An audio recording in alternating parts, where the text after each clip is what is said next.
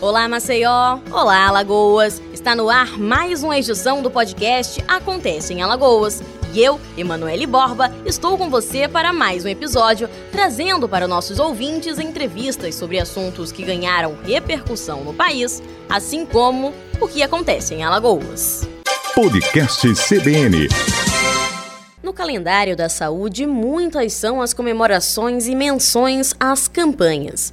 Dessa vez, convidamos o urologista Yuri Afonso Ferreira, que é professor de medicina da UFAL e doutor em urologia pela USP. Nosso intuito é conversar sobre a saúde do homem nesse mês que faz referência a doenças como câncer de próstata. Iniciando a conversa, deixo aqui o nosso agradecimento pela sua participação, doutor, e dessa forma desejo boas-vindas. É, muito obrigado, Emanuele. Obrigado à Rádio CBN. Bom dia aos ouvintes. E vamos fazer um papo bem animado aí nesse mês premiado aí especial para o homem. Desde 2003, o Novembro Azul está no calendário sazonal como uma campanha para conscientização que chama a atenção para a prevenção e diagnóstico precoce das doenças que acometem os homens, principalmente o câncer de próstata. Vale lembrar que este câncer é o mais comum entre os homens após o câncer de pele. Por isso, é pertinente iniciar esse contato, doutor, perguntando: Existem novidades para a realização dos exames preventivos? E mais, qual a idade ideal para o início desses cuidados? É, nos últimos anos apareceram muitas novidades é, em relação a, aos exames preventivos do homem. É, desde a sua parte inicial, aos cuidados clínicos na anamnese, a exames de laboratório e exames de imagem. E esse, essas novidades eles têm revolucionado muito é, o raciocínio, é, a avaliação inicial, a detecção precoce e o tratamento precoce dos, da maioria dos, das doenças é, prostáticas.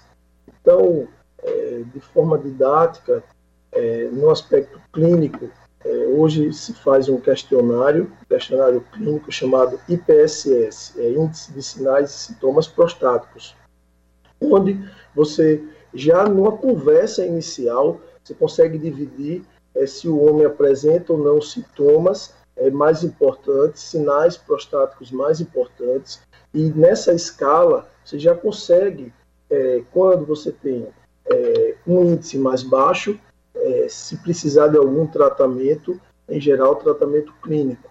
Quando você tem sintomas mais moderados, você é, através de alguns exames complementares, como estudo urodinâmico, você consegue predeterminar se esse homem ele precisa ou não de tratamento cirúrgico. E quando os índices já são índices mais acentuados, índice de PSS acima de 19, 20, esse já é um candidato real. Se tiver já alguma indicação absoluta, o médico está autorizado a indicar procedimento cirúrgico desse paciente. É, no aspecto de laboratório, é, existe um índice é, chamado é, PHI, que é o Índice de Saúde da Próstata.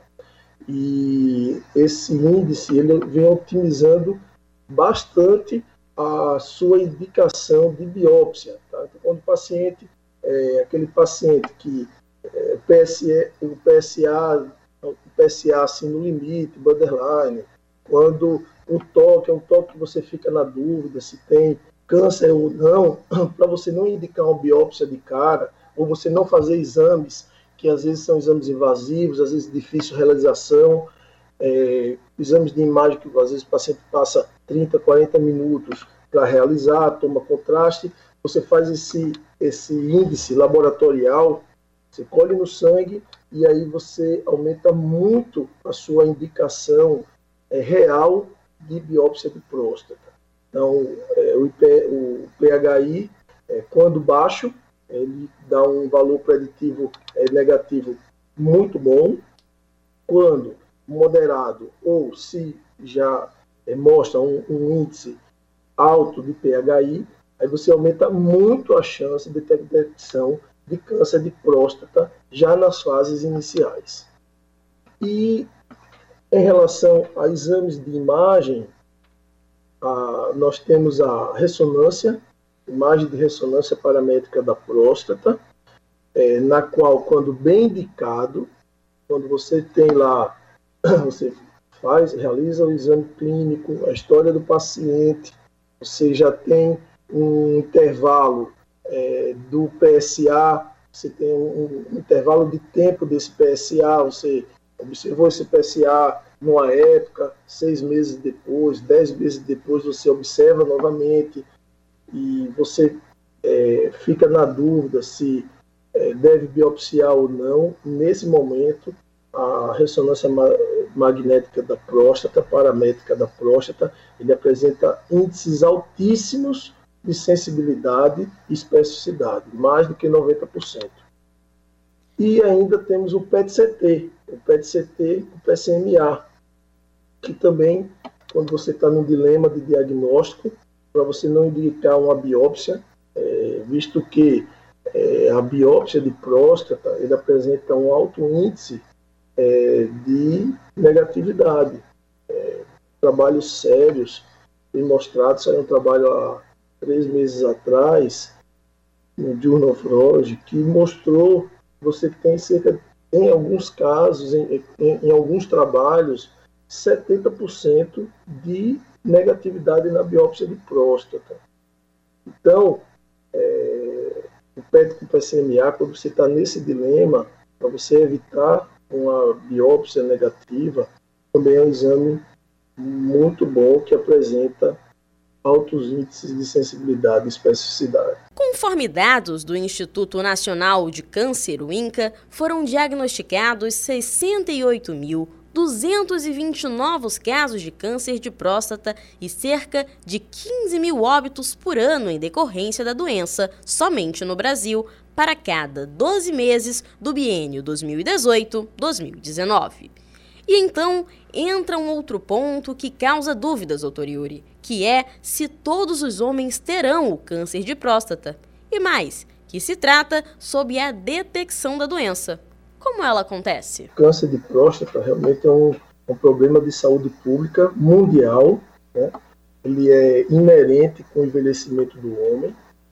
E eh, se todos os homens fossem viver até 90 anos, todos teriam câncer de próstata. Para a gente ter uma ideia, é mais ou menos assim: a gente pode fazer uma brincadeirinha. A gente pega seis homens, e se todos vivessem até 70 anos, ali nós teríamos dois homens com câncer de próstata que precisaria ser tratado, porque senão esse câncer iria abreviar a vida dele. Se todos fossem viver até 80 anos, né, então ficaram quatro homens. Então, desses quatro homens, se todos viverem até 80 anos, dois precisariam também de tratamento, porque caso não fossem tratados, também iria abreviar a vida deles. A partir daí, o raciocínio muda um pouco, e aí a gente é, estima a sobrevida do paciente, o status dele, cardiológico, clínico, alterações metabólicas, mas desses dois restantes, se fossem viver entre 80 e 90 anos, entre os dois, um teria câncer de próstata e a partir de 90 anos todos teriam câncer de próstata. É, o grande que é que esse câncer, quando numa fase tardia do homem, o comportamento dele é um comportamento bonzinho, é um comportamento indolente. Então ele não destrói os tecidos adjacentes, ele não manda metástase para os gânglios, ele não manda doença para a coluna, para o pulmão, então ele não dá essa distribuição né, agressiva é, metastática. O grande problema de saúde pública é quando o câncer de próstata se manifesta no homem mais jovem. Porque quando ele se manifesta no homem mais jovem, se ele não for bem detectado, se não tiver um diagnóstico precoce, iria abreviar muito a vida do paciente. Então, quando nós conseguimos detectar, numa fase inicial, aqueles homens entre 50 e 75, 80 anos de vida, através do tipo histológico do tumor e do comportamento do PSA, do antígeno prostático, nós conseguimos é, determinar o prognóstico dessa doença, estadiar essa doença e trazer um real benefício do seu tratamento. E quando tratado é, numa forma precoce, praticamente você não tem sequela nenhuma desse tratamento. É, além de que você é, passa a ter várias modalidades de tratamento que dá índice de cura real. Então, não somente o tratamento cirúrgico, mas também você pode fazer tratamento com radioterapia, tratamento com bloqueador hormonal, na qual você consegue trazer índices muito semelhantes, tanto de cura quanto de efeitos colaterais por esses tratamentos. Então, é, resumindo, é, quanto mais precoce você puder detectar, melhor. Então, o protocolo é, atual, aquele protocolo na qual você faz uma busca ativa né, do câncer de próstata, é todos os homens a partir de 40 anos começar a fazer toda a sua avaliação bioquímica, hormonal e urinária, fazer avaliação é, com algum recurso de imagem, e aí esse recurso é, utilizado é a ultrassonografia, a ultrassonografia dos rins, vias urinárias e da próstata, com o resíduo pós-miccional, é, que é um exame rápido, um exame inócuo, que não machuca o paciente, e na mãos de um é, profissional experiente, lhe traz informações é, excelentes e bem próximo da realidade é, real atual desse paciente. É, a partir de 45 anos, além desses exames, aí você já vai fazer o exame digital da próstata, né, que é o famoso toque de próstata. Então, a partir de 45, você já deve fazer tudo, tá? É, outra, outra recomendação é que é, a cada após 40 anos, a cada 5 anos, você deve fazer uma tomografia de abdômen da pelve sem contraste. Isso até 60 anos. Após isso, a cada 2, 3 anos, fazer uma tomografia de abdômen é, e pelve sem contraste. A partir de 70 anos, anual. É, e aí você, além né, da, da prevenção prostática e das doenças é, urinárias, do trato urinário, você também consegue é, observar outras lesões, outros tumores achados de forma ocasional, incidental. Nos pacientes que têm doença familiar já reconhecida, tá? Então, doença é, de próstata nos homens, câncer de mama nas mulheres, que são tumores endócrino dependentes, então eles passam de geração para sua geração. Aí, nesses pacientes, a gente deve ser bastante rigoroso, fazer busca ativa do tumor, já com 40 anos, fazendo tudo, fazendo todos esses recursos disponíveis, inclusive o exame digital da próstata. Os brasileiros possuem o mau hábito de não procurarem especialistas de forma regular. A procura pelos médicos urologistas de forma autônoma dos homens, de acordo com a sua experiência, doutor, vem sofrendo modificações a nível de frequência, seja para mais ou para menos? Emanuel, é, a gente tem visto uma mudança de comportamento, inclusive né, do, do estágio inicial é, na qual a gente consegue detectar o câncer. Tá? É, como hoje existe um esclarecimento grande na população, é, hoje praticamente todos os homens têm essa consciência de que é, precisa fazer exame de próstata, e tem aquele exame de sangue, doutor, que detecta se tem câncer ou não. Tem, ah, doutor, só serve se for o toque, porque se não fizer o toque, não pega câncer, não é isso? Então, hoje já está assim, é, massificado né, que é, há essa necessidade. Então, quando o homem tem acesso a um excelente é, atendimento médico, tá? quando ele consegue fazer exame físico, quando ele consegue fazer os exames laboratoriais e de imagem, é, se consegue de forma bastante precoce e ideal para fazer esse tratamento. Então, é, mudou muito o cenário. Eu tenho 22 anos praticando é, medicina No começo, é, nós pegávamos muito caso já estágio bastante avançado, tardio, doença metastática agressiva, paciente bem emagrecido, caquético, é, definhando pela doença prostática. Encontrava muito. É, hoje é, se encontra bem menos. Tá? Hoje é muito mais raro você encontrar esses casos é, abandonados, esses casos muito agressivos, é, porque o homem hoje tem essa consciência. Mudou bastante, entendeu? Ainda não é o ideal, não é ideal por uma série de circunstâncias, mas é, em geral se melhorou muito essa abordagem inicial e essa detecção. O nosso corpo, como um todo, sempre dá sinais quando há algo de novo ou estranho conosco. De forma até comum, a frequência urinária serve como parâmetro para alguns diagnósticos. De modo geral, podemos dizer que as idas frequentes ao banheiro com ou sem a presença de fluidos indica patologia mais grave? É isso mesmo. O... Existe uma confusão muito grande é, que quando o homem começa a ter algum sintoma, algum sinal e sintoma é, urinário, ele tem câncer. Né? Às vezes até retarda um diagnóstico, um possível tratamento, que gera um medo, gera uma comoção, às vezes até familiar, é, para começar esse, esse diagnóstico e esse tratamento. Então, vamos, vamos tentar esclarecer isso aí bem, tá? Vou tentar mais ou menos é, mostrar através da anatomia como é esses sinais, esses sintomas apresentados é, pelo paciente que tem doença de próstata. O, a, partir de 40 anos, o, nós temos um hormônio, um hormônio masculino, que é a testosterona, ela, ela é quebrada por uma enzima chamada 5-alfa-redutase e vira um substrato que é o adeído-testosterona. Adeído-testosterona, isso é fisiológico, todo homem tem isso. E a adeído-testosterona, ela vai, e aí ela, ela, ela, através de um mediador bioquímico ativo, ele já começa a fazer divisões, hiperplasias dos ácidos prostáticos.